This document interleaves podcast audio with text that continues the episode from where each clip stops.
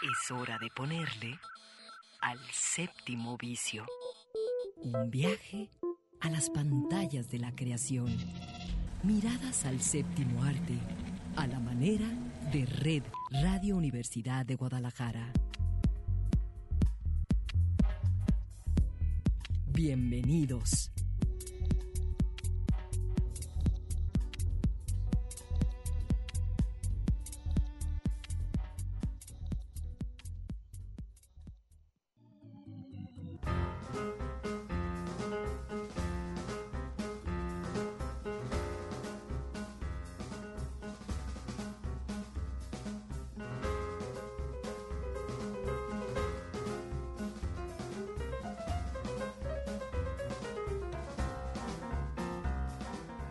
Bienvenidos, bienvenidas. Así comienza hoy el séptimo vicio.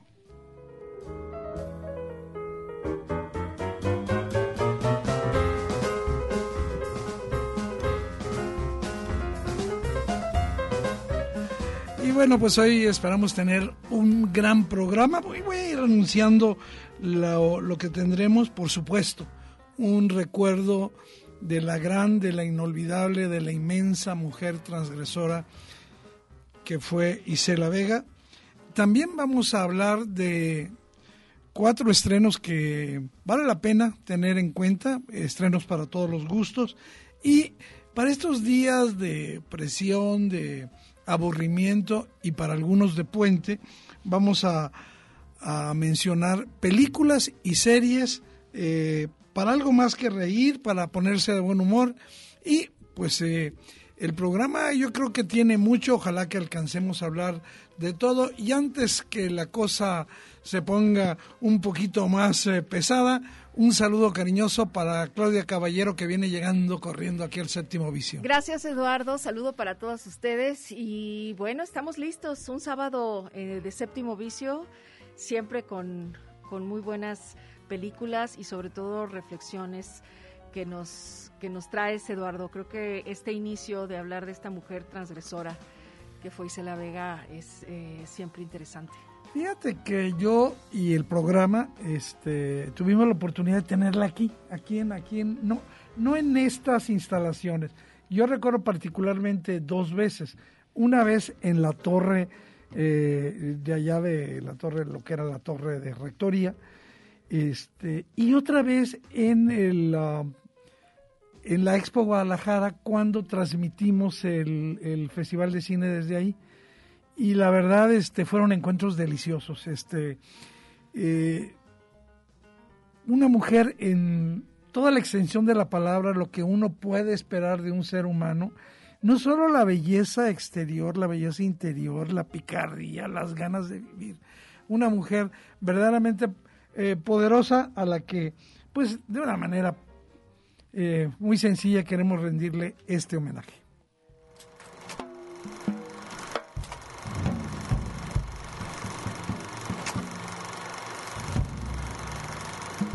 Los años 60 y 70 trajeron cambios profundos que liberaron al arte y a la sociedad mexicana. Isela Vega es el estandarte de esa época. Yo soy muy buena cuando tengo que ser buena. Y muy mala cuando tengo que ser mala.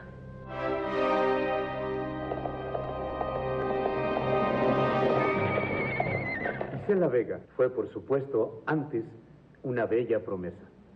Una niña igual a las demás niñas, a la que se le fueron haciendo estrechos los límites de su terruño. Mi infancia fue muy bonita, la verdad, los mejores tiempos, te podría decir, de mi vida. Éramos siete hermanos, mi papá y mi mamá, en un rancho y la pasábamos divino. Andábamos en el monte todos los días. Ha aportado con perspicacia y arduo trabajo de actriz, guionista, productora y directora, una visión crítica y rebelde contra la mojigatería, la hipocresía y el conservadurismo. Yo nunca quise ser vulnerable cada vez que lo era me partían el hocico muy feo y no, no me gustó esa posición vulnerable, ¿no? Pinches viejas cadavéricas. Me hubiera visto a mí como... Yo estaba buenérrima. Salí a la calle Y no había cabrón que no volteara a verme. Esta especie de, de incursión en, en eh, el reto, el desplante, la jactancia, eh, lo inició María Félix y le da su versión moderna, mal hablada, desvestida y, y Procasi se la vega. Me parece formidable. Pues mire, esta es mi propiedad, ¿verdad, licenciadito? ¿Eh? Y aquí en mi casa yo madreo a quien se me da mi chingada gana, ¿cómo ves? Mire, doña Lupe, lea aquí en las leyes que tengo señaladas, señaladas Ah, para tus que vea que no le leyes yo me las paso por los huevos. Vámonos. ¿Qué pasó, doña Lupe? Junto con Ismael Rodríguez, Alejandro Jodorowsky, Sam Peckinpah, Felipe Casals, Arturo Ripstein y Jaime Humberto Hermosillo, ha construido en el cine y la escena un ícono de libertad a favor del cuerpo. Se hace cuando yo quiero y con quien yo quiero. Pero yo no pido que nadie sea como yo. Tampoco soy un buen ejemplo, lo sé. Pero al menos soy leal conmigo misma. Ella no se toma en serio como actriz, no se toma en serio como mito, no se toma en serio como leyenda, no se toma en serio como proyecto de carrera artística, pero se toma en serio como persona que hace lo que le da la gana. Y me puse a tomar clases de teatro, de actuación. Ah, me encantó. Yo la primera vez que subí al escenario dije, uff, esto me encanta. Sex symbol único de las fantasías de un país, a la vez que bastión contra la misoginia cinematográfica, ha hecho endiablar hasta el agua con sus palabras, escandalizando al público con sus espectáculos. ¿Sabes de qué tengo ganas? De perderme en esta noche y entregarme a tu cariño.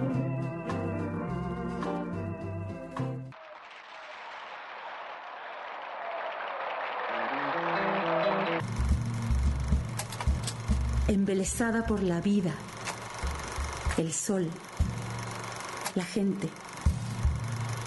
Simplemente una mujer desprejuiciada, hereje, libertaria, nunca ingenua. La actriz que ha sido y sigue siendo. Isela Vega.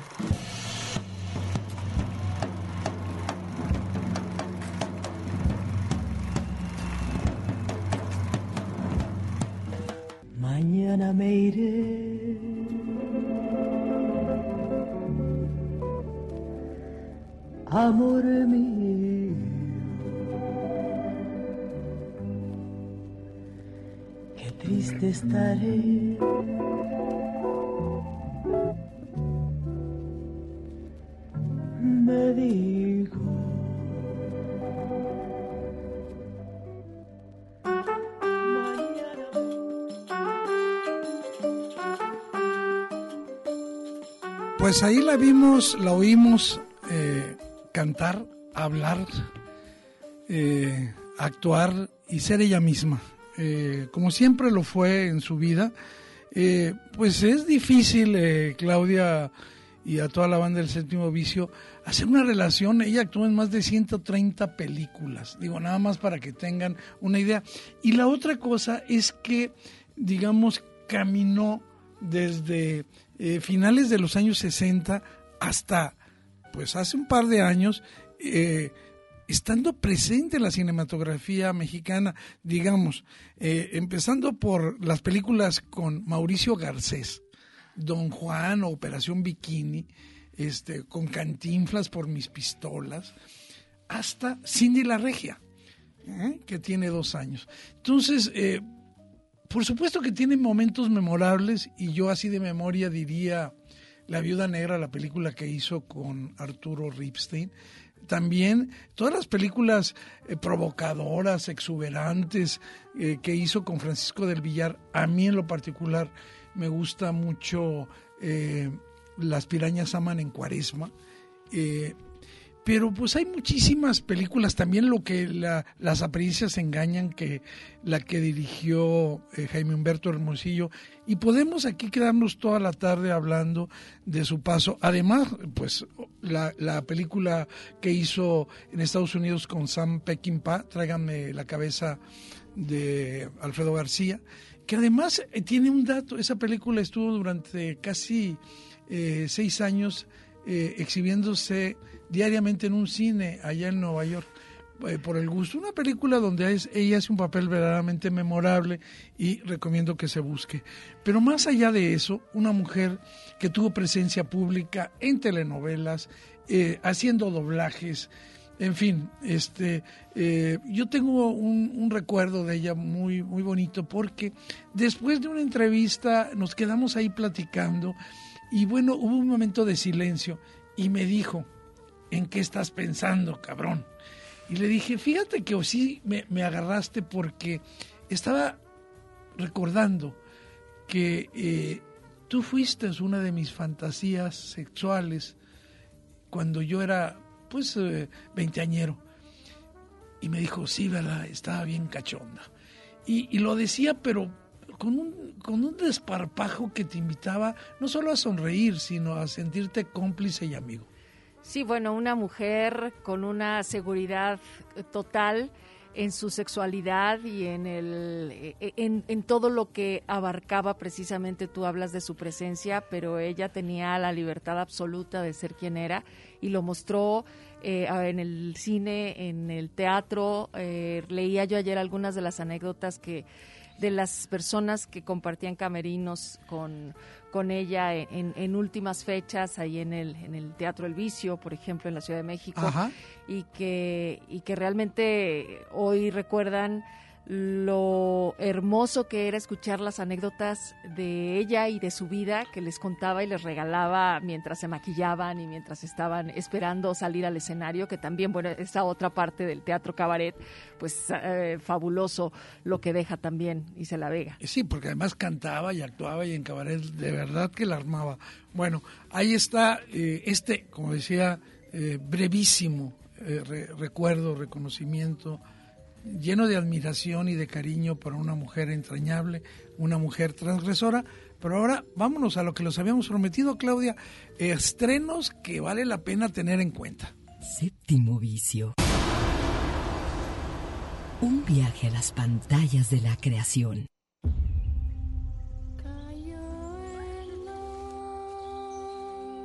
No me explico por qué en este país de los vascos hay más brujería que en cualquier otro lugar del mundo. La gente de aquí es inconstante como el mar.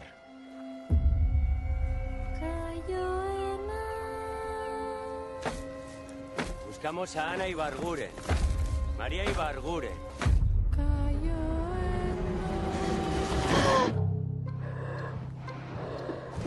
¡Ponte a la pared! Con la cachera tener esto. Son aquellas que se celebran en los bosques y solo ellos han celebrado los ritos del sábado. Padre Cristóbal, usted sabe bien que no somos brujas. Es una vieja canción que tiene de malo. Cántalo.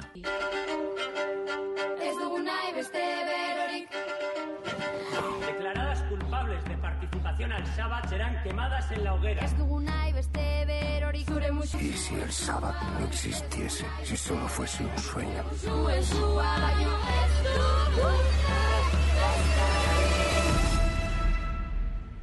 Si el sábado es un sueño, soñamos todos el mismo sueño.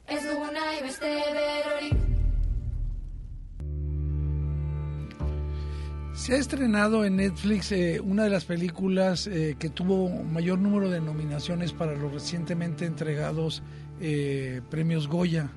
Ella, esta película Aquelarre, estuvo nominada para nueve Goyas, recibió cinco, entre ellos eh, mejor dirección artística, mejores efectos especiales y mejor música original, como estamos escuchando. ¿De qué va? Bueno, eh, la película está situada en 1609, a principios del siglo XVII, y eh, los hombres de la región se han ido al mar, y ahí Ana una chica participa en una fiesta en el bosque con otras amigas de la aldea.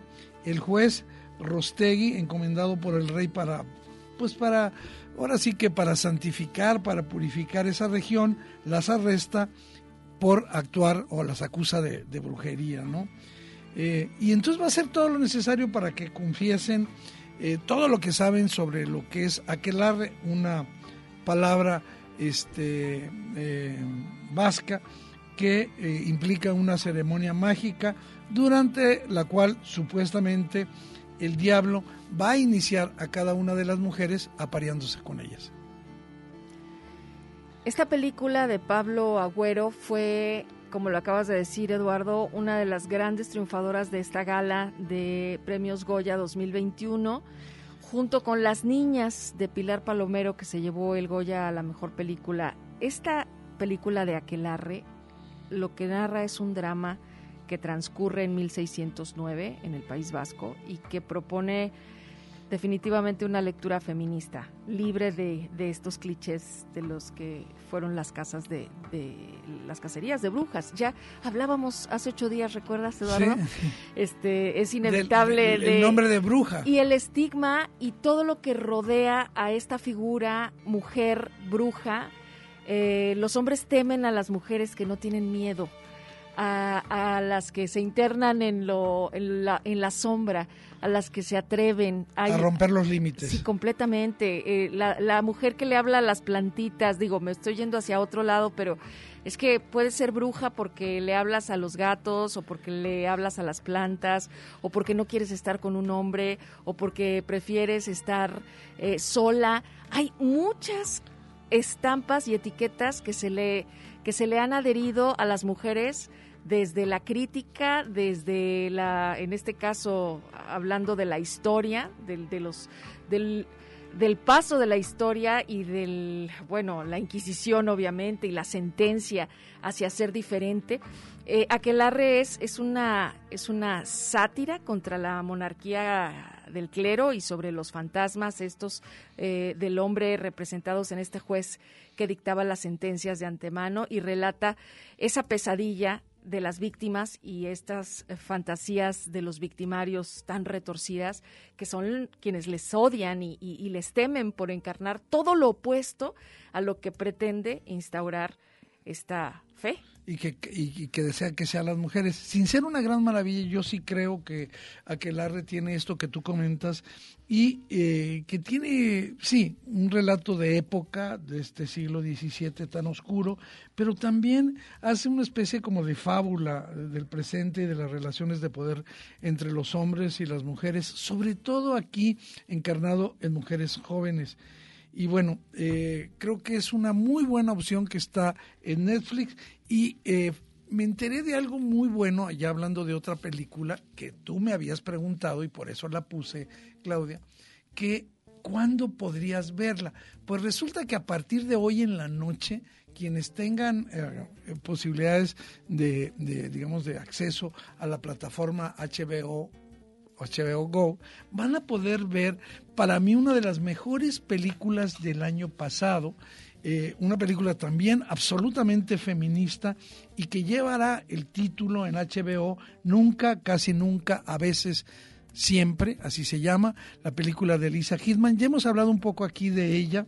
Pero yo quiero subrayar que es una de las películas estadounidenses independientes más importantes del 2020. Nada más, eh, bueno, también hay que decir que no solo es estadounidense, hay eh, parte de la producción es de la BBC Films.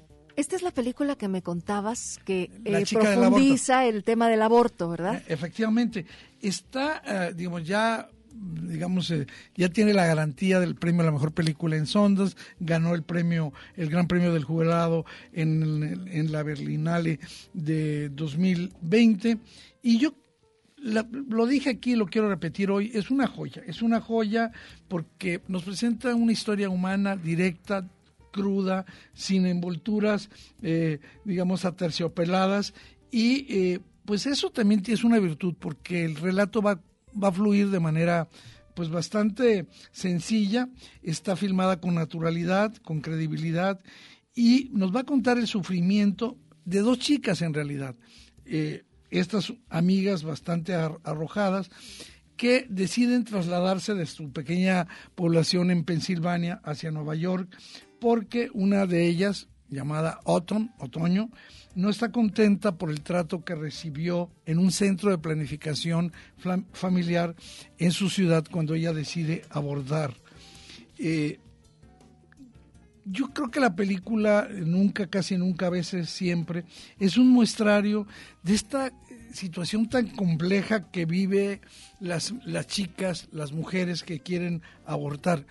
Sí está situada en los Estados Unidos, pero igual puede pasar en cualquier lugar, tristemente en cualquier lugar del mundo es extrapolable esta situación. Y esta situación de indefinición que se puede llegar al sentir eh, la falta de apoyo, de entendimiento por parte de los demás.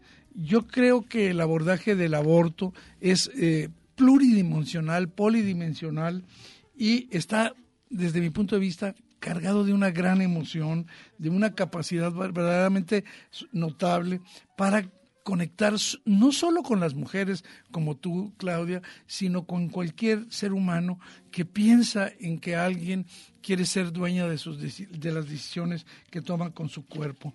Eh, yo finalmente diría que un tema muy importante de nunca, casi nunca, a veces siempre, es eh, este apoyo incondicional que algunas mujeres se dan entre sí y que muchas veces se dice, y es un cliché que en lo particular a mí me cae no, me parece adecuado de que las mujeres solo se pelean, que tienen envidia entre sí.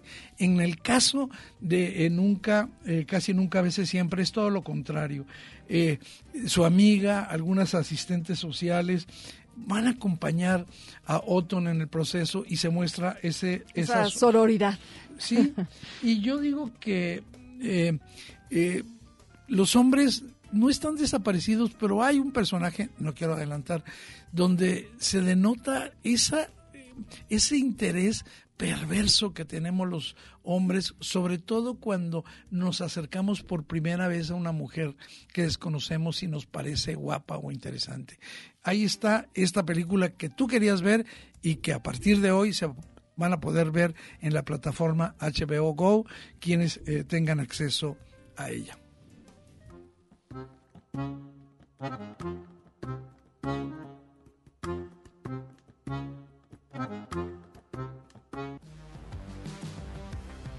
Nuevo Orden es por mucho la película en que más he tenido que, arriesgar, eh, que ir contracorriente. Eh, es una película que me tomó seis años escribir, desarrollar, producir, mi película más ambiciosa por mucho. Los temas centrales son la desigualdad social, ese es el mal de nuestro país y el mal de todo el mundo. Después está el tema de la militarización en mi película.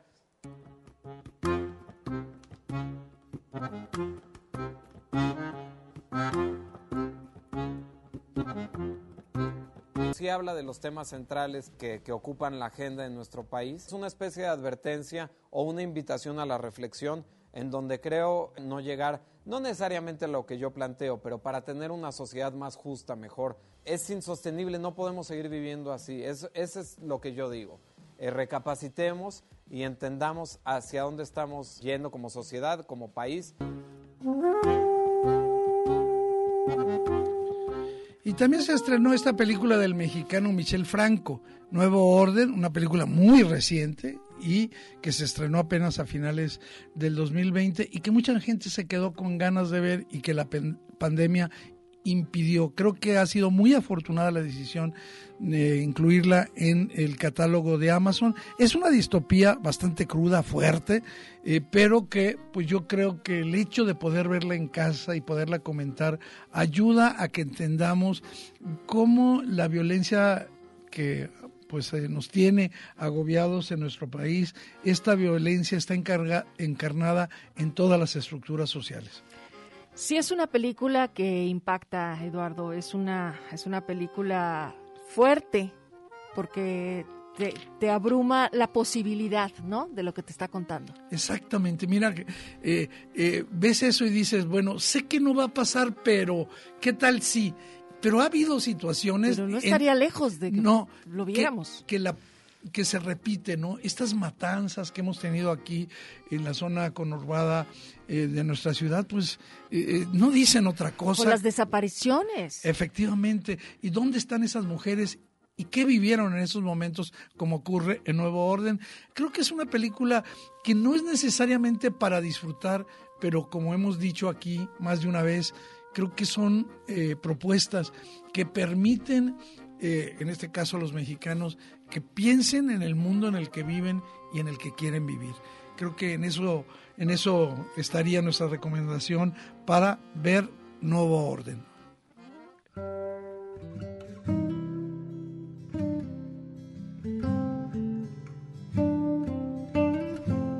Y la última película de los estrenos que quiero recomendar profundamente porque es deliciosa.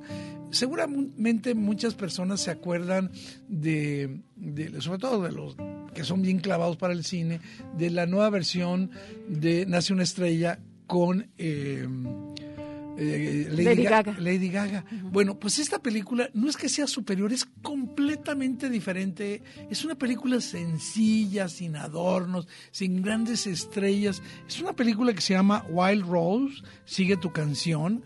En inglés solamente se llama Wild Rose. Se puede ver en HBO. Este, ahí está ya disponible. Y es la historia de una chica, eh, Rosaline Harlan. Ella vive en Glasgow es madre de dos niñas que pues acaba de salir de la cárcel porque eh, pues le envió en, pues, buscando hacer dinero para conseguir sus sueños eh, a, las presas introdujo heroína imagínate en la cárcel es detenida y ella no quiere renunciar. Pese a todo lo que le va pasando y que es muy directo y muy puntual y tú como mamá e incluso las que son hijas se darán cuenta de que es una película que no engaña en lo que aquí en lo que ahí ocurre pues ella sigue. Y, y, desde el principio a lo mejor tú sientes Claudia que este personaje es incómodo que es irresponsable que es tonta que sin embargo persigue persigue su, su, su sueño. Ella lleva en el brazo eh, tatuado eh, un lema que dice eh, tres acordes y la verdad. Y es la manera en la que una cantante, Harlan Howard, eh, definió la música country. Y me parece muy, muy adecuado, ¿no? Yo creo que esta película lo que vale es que te va a comprometer emocionalmente. Es una película que te llega, este, está llena de música, de eh, música country interpretada por, por la indiscutible y gran calidad de Jessie Buckley, que es la, actriz principal, es encantadora. Y bueno, yo la recomiendo muchísimo.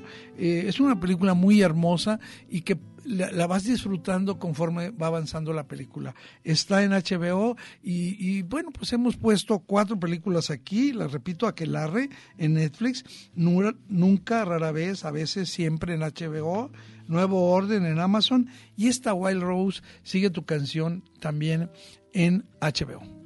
¿Qué te parece, Claudia? Me encanta porque creo que muchas veces estamos con, con ganas de ver algo uh, con ciertas características y tú acabas de mencionar en esta última que va a ser una película eh, que te va a poder dejar eh, esa, ese estado ese estado como el que nos transmite estos acordes de la música country, algo dulce, algo que, que no va a ser light necesariamente. no, pero te apacigua. Ajá, así que bueno, vamos, vamos poniéndola en la lista. La ponemos en la lista y fíjate que esta semana se cumplieron 10 años de una amiga de, de una amiga de todos nosotros, de toda la banda. Alguien que estuvo, ahora sí, aquí en, en esta emisora, que todos quisimos muchísimo y que un día se nos fue y que pues hoy la vamos a, recordar eh, con mucho cariño y, bueno, a la gran guerrera, la vamos a escuchar, Rita Guerrero.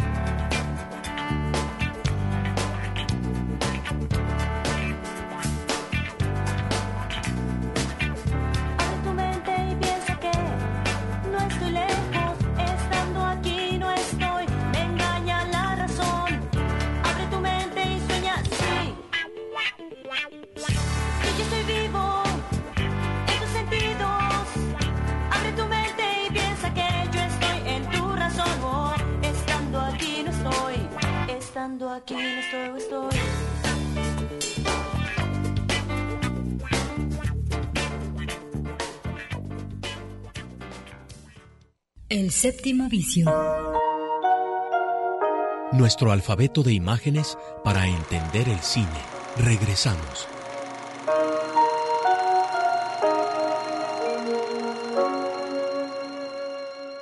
Comedia. Documental. Terror. Melodrama.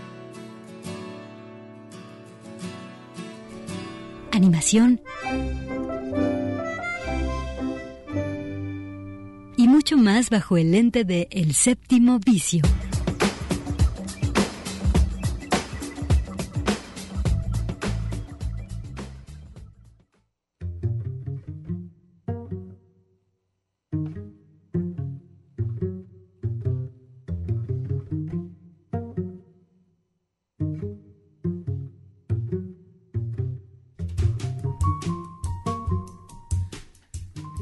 Regresamos al séptimo vicio, Eduardo Quijano y Claudia Caballero.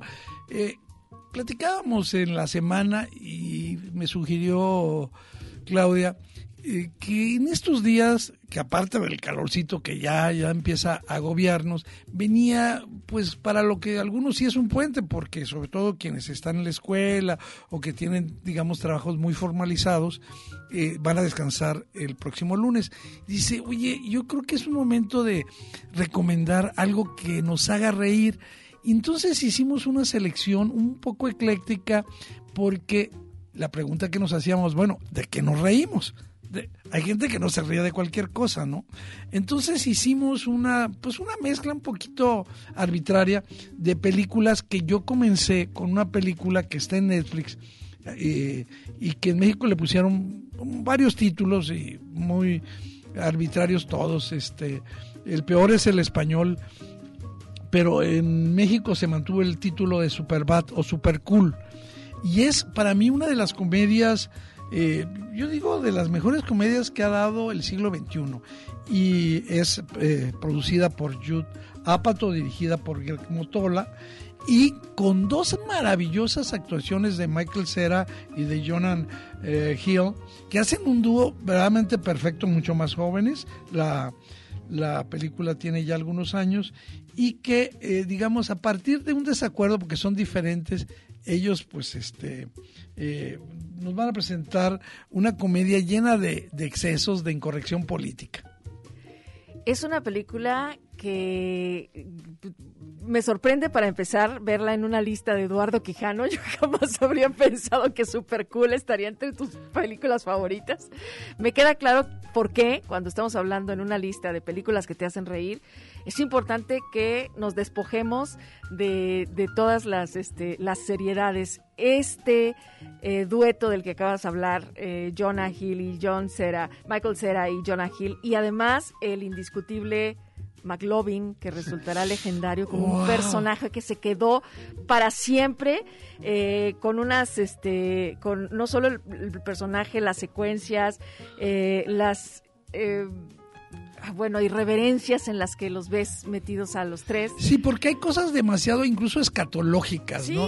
hay cosas que a lo mejor a, la, digamos, de, de esas intimidades con temas sexuales que la mayoría de los hombres eh, pues sí hemos tenido, sí hemos comentado este, entre nosotros y que pueden resultar a ratos chocantes, pero el resultado, el conjunto de Super Cool creo que para estos días, para estos momentos, eh, resulta refrescante y sobre todo lo que comentaba este personaje, que se nos queda guardado para siempre, no solo por su irreverencia, creo yo que también porque habla un poco de todo ese... Eh, perdón, desmadroso que los jóvenes tenemos dentro. Pero además el encanto del nerd, ¿no? El encanto de lo que ahora, hoy, hoy más que nunca, el geek es pues un es personaje. El que rifa, Es el que rifa. Bueno, pues hay uno que está ganando muchos premios y que se llama Borat.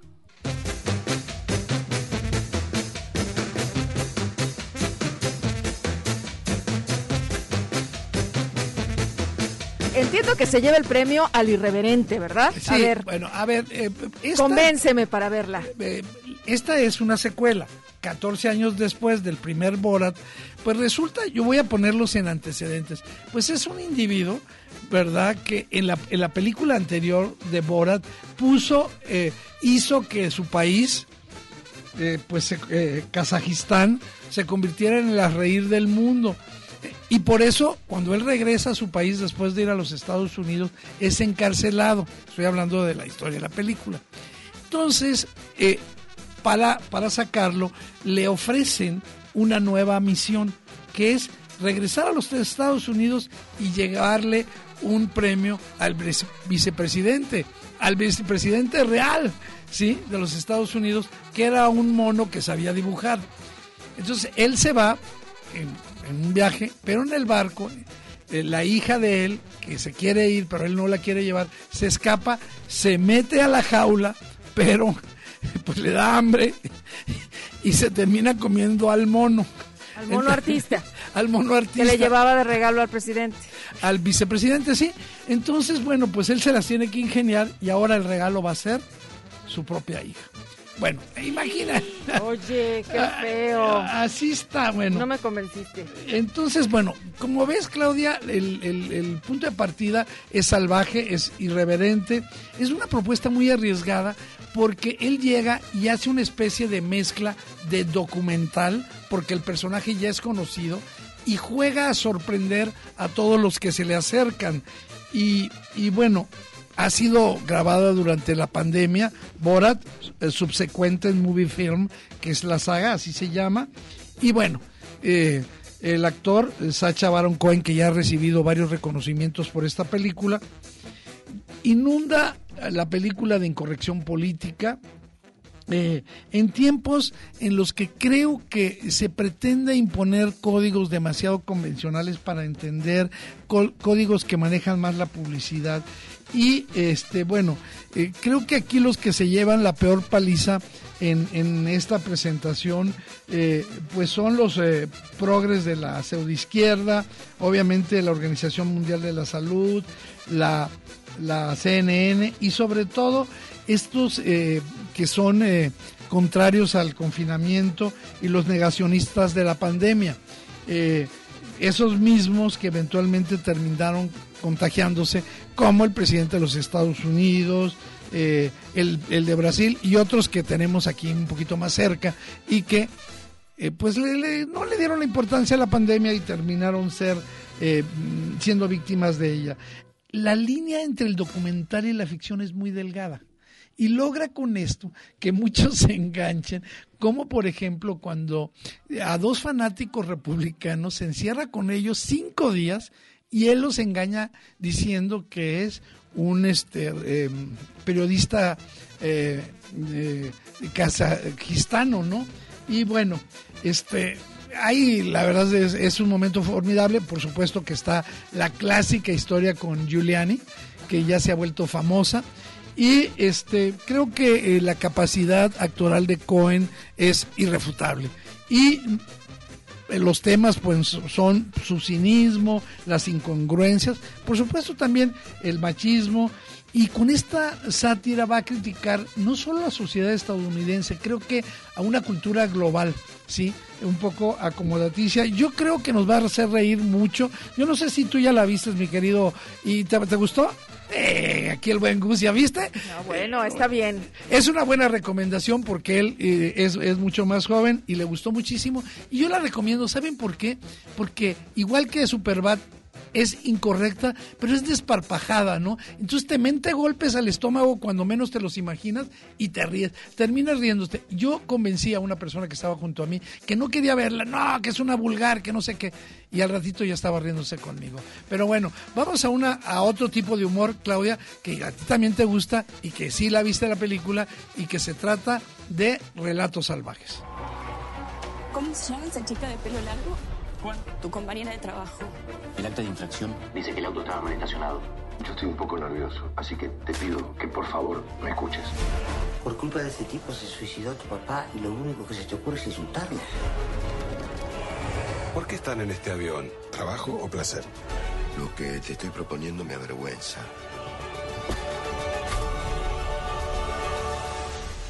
Todos quieren que alguien le dé su merecido a estos personajes, pero nadie se atreve a mover un dedo.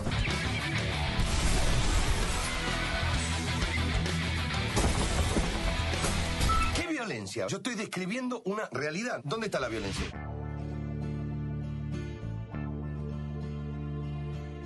Bueno, yo le propuse a Eduardo, hablemos de películas que te hagan reír, pero él eligió una que te sacude, te sacude totalmente porque en efecto pasas del asombro a la indignación, a la expectación y a la carcajada total. Creo que es una película formidable. Es eh, a mí una de las películas que más me sorprendió en su ¿Pero momento. te reíste o no? Claro, claro, inolvidables escenas, personajes. Eh, creo que, bueno, tú también con, con, gran pasión nos podrás dar detalles porque además es, es una... Es una película muy bien hecha, con un guion formidable también, Relatos Salvajes, que dirige Damián Cifrón.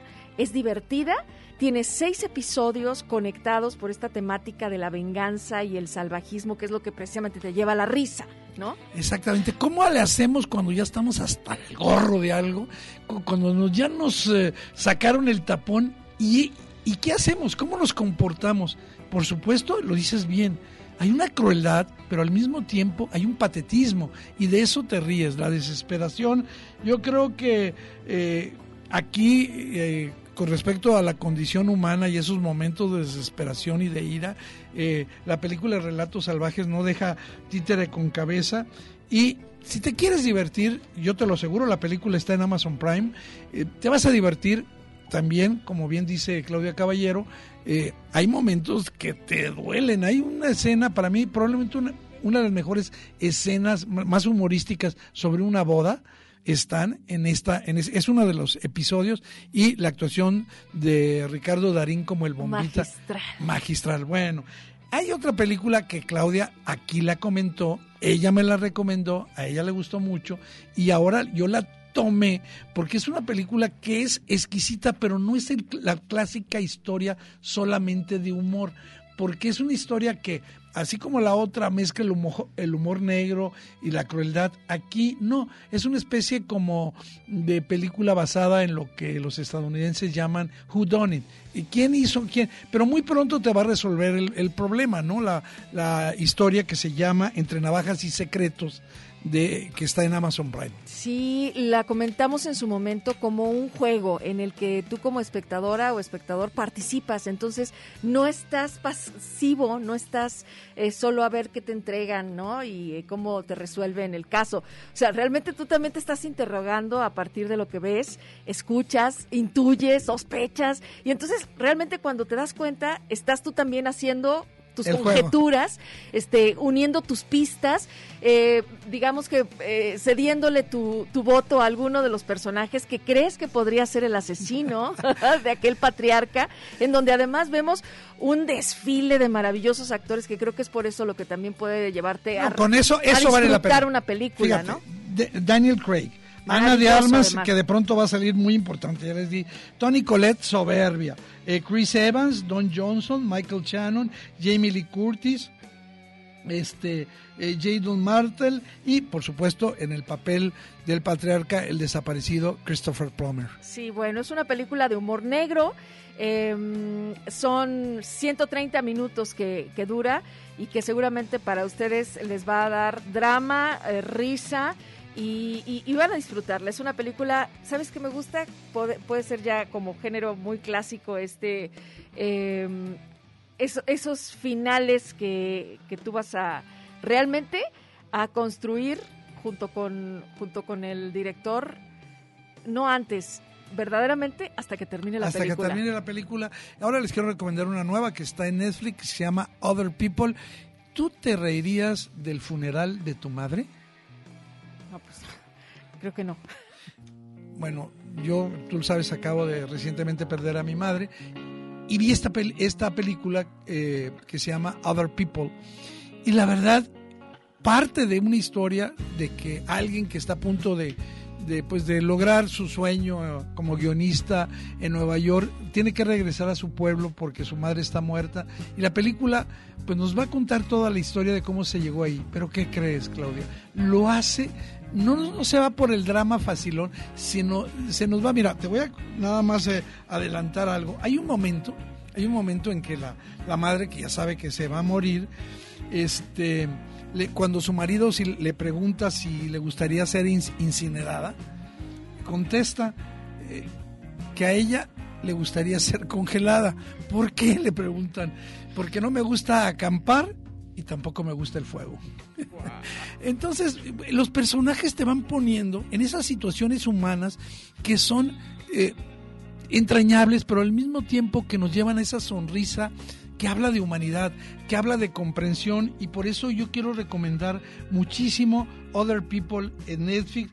Más que una historia compleja, es una historia sencilla, no es una obra de teatro eh, de esas densas. Y son de esas cosas que dices, qué bueno que la encontré porque me hizo pasar. Y si no la encuentras, bueno, no pasa nada, pero yo la recomiendo mucho. Eh, es agridulce, pero tiene esos momentos de, más que de risas o carcajadas, de una sonrisa interior que te satisface estar viendo eso. Mira, fue inevitable y pensando en películas que me han hecho reír bastante, con este tema eh, al que hacías alusión, ¿recuerdas esa película Un funeral de muerte? Claro. Eh, a la inglesa, no la, versión gringa. No, no, la, la, inglesa. Este, esta con Peter Dinklage y, Matthew McFadden. Así es. Qué maravilla. También. Que llevas el humor de un de un funeral, porque de eso se porque trata. Porque hay disputas y las disputas, los puntos de vista pueden ser muy muy muy cerrados. Bueno, antes de irnos, eh, invitarlos básicamente a unas series que son, por supuesto, las más eh, pues eh, célebres, las más mencionadas últimamente, y creo que la más mencionada es Ted Lasso.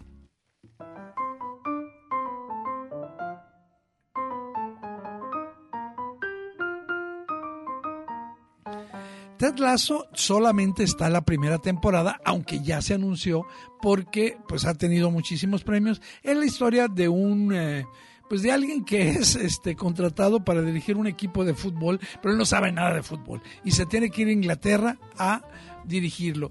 Y ustedes dicen, "Ay, otra vez la historia de un pobre diablo que nos va a hacer reír con sus estupideces." Pues fíjense que no.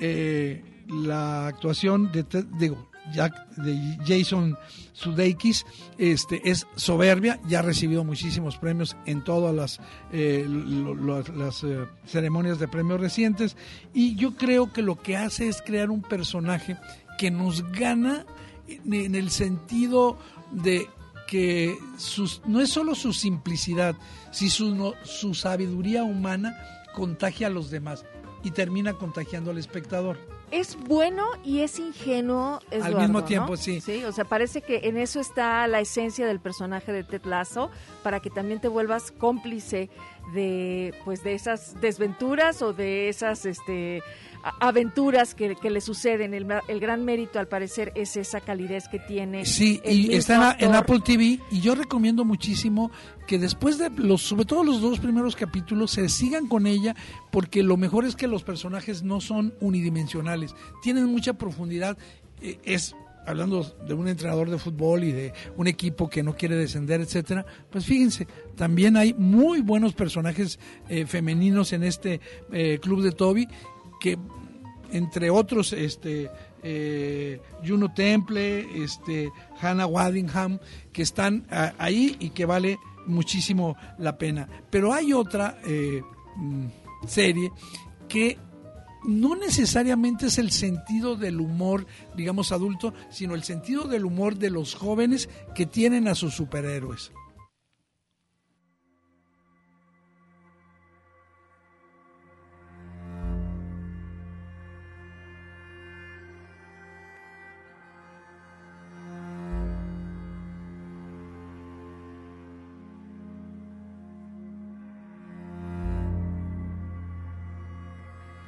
No sé si la banda le ha seguido la pista a esta serie de Amazon Prime que se llama The Boys. The Boys fue, digamos, la gran serie de Amazon en el 2019 y recibió pues todos los elogios porque es una serie, digamos, dirigida a los jóvenes.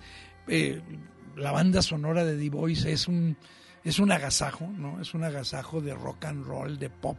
Está muy bien hecha y eh, bueno, su incorrección política de estos, eh, digamos, boys que van a perseguir a superhéroes que están muy acomodados y que se unen a los poderes para que las cosas sigan igual.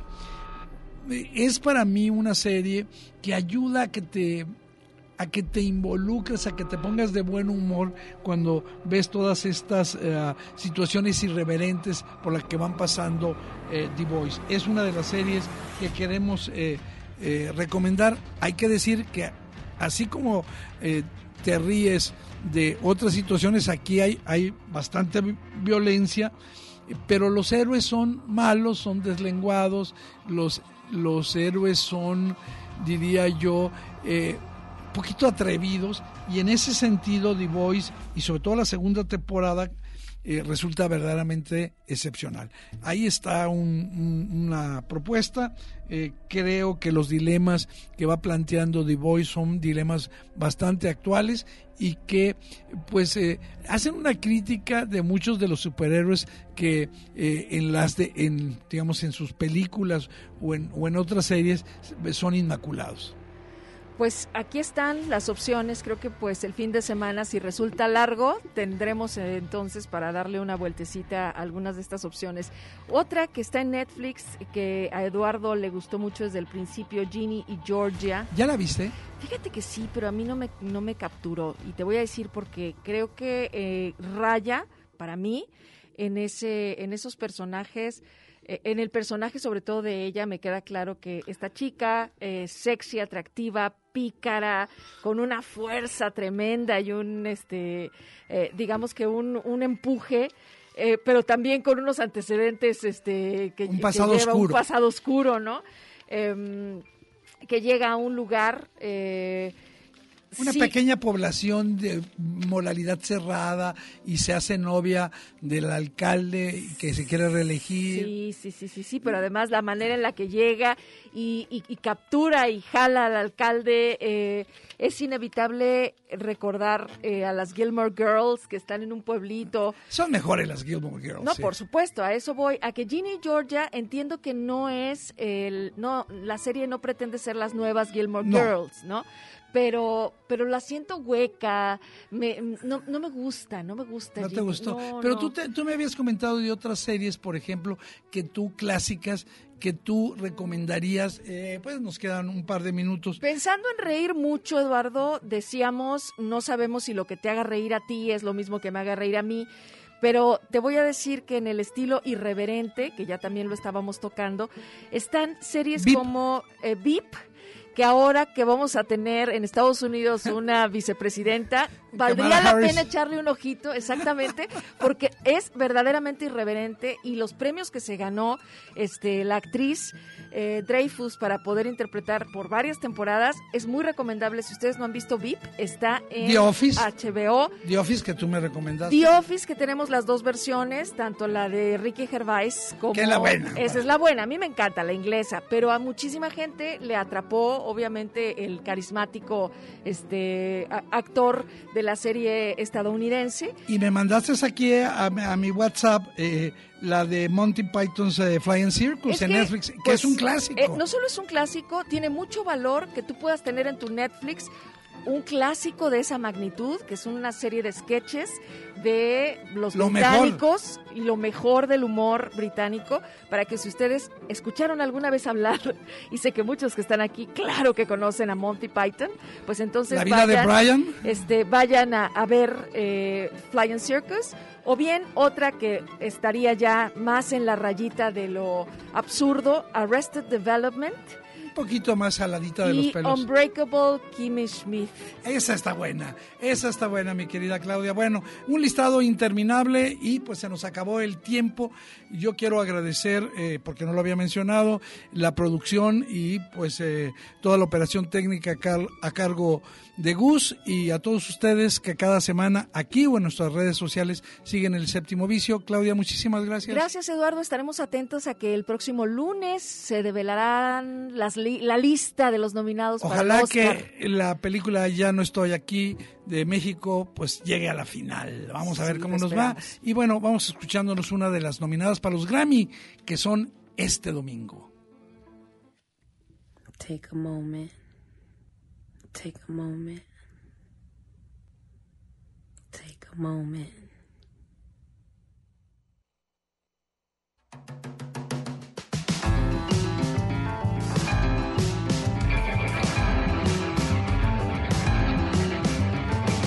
I used to walk down the streets on my way to school, grinding my teeth to a rhythm invisible.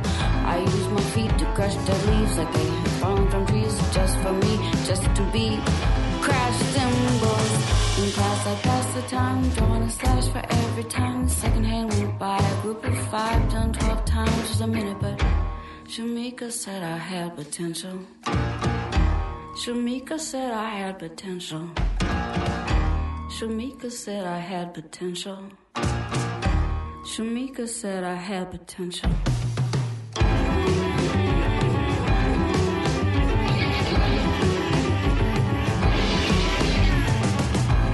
To march down the windy, windy sidewalk, slapping my leg with the riding crop, thinking it made me come off so tough. I didn't smile because a smile always seemed rehearsed. I wasn't afraid of the bullies, and that just made the bullies worse. In class, I'd pass the time, drawing a slash for every time the second hand went by. A group of five, done twelve times was a minute, but Shamika said I had potential. Shamika said I had potential. Shamika said I had potential. Shamika said I had potential. El séptimo vicio. La cultura del cine en imágenes sonoras. Un viaje a las pantallas de la creación. Escúchanos todos los sábados desde las 3 de la tarde. Hasta la próxima. Thank you.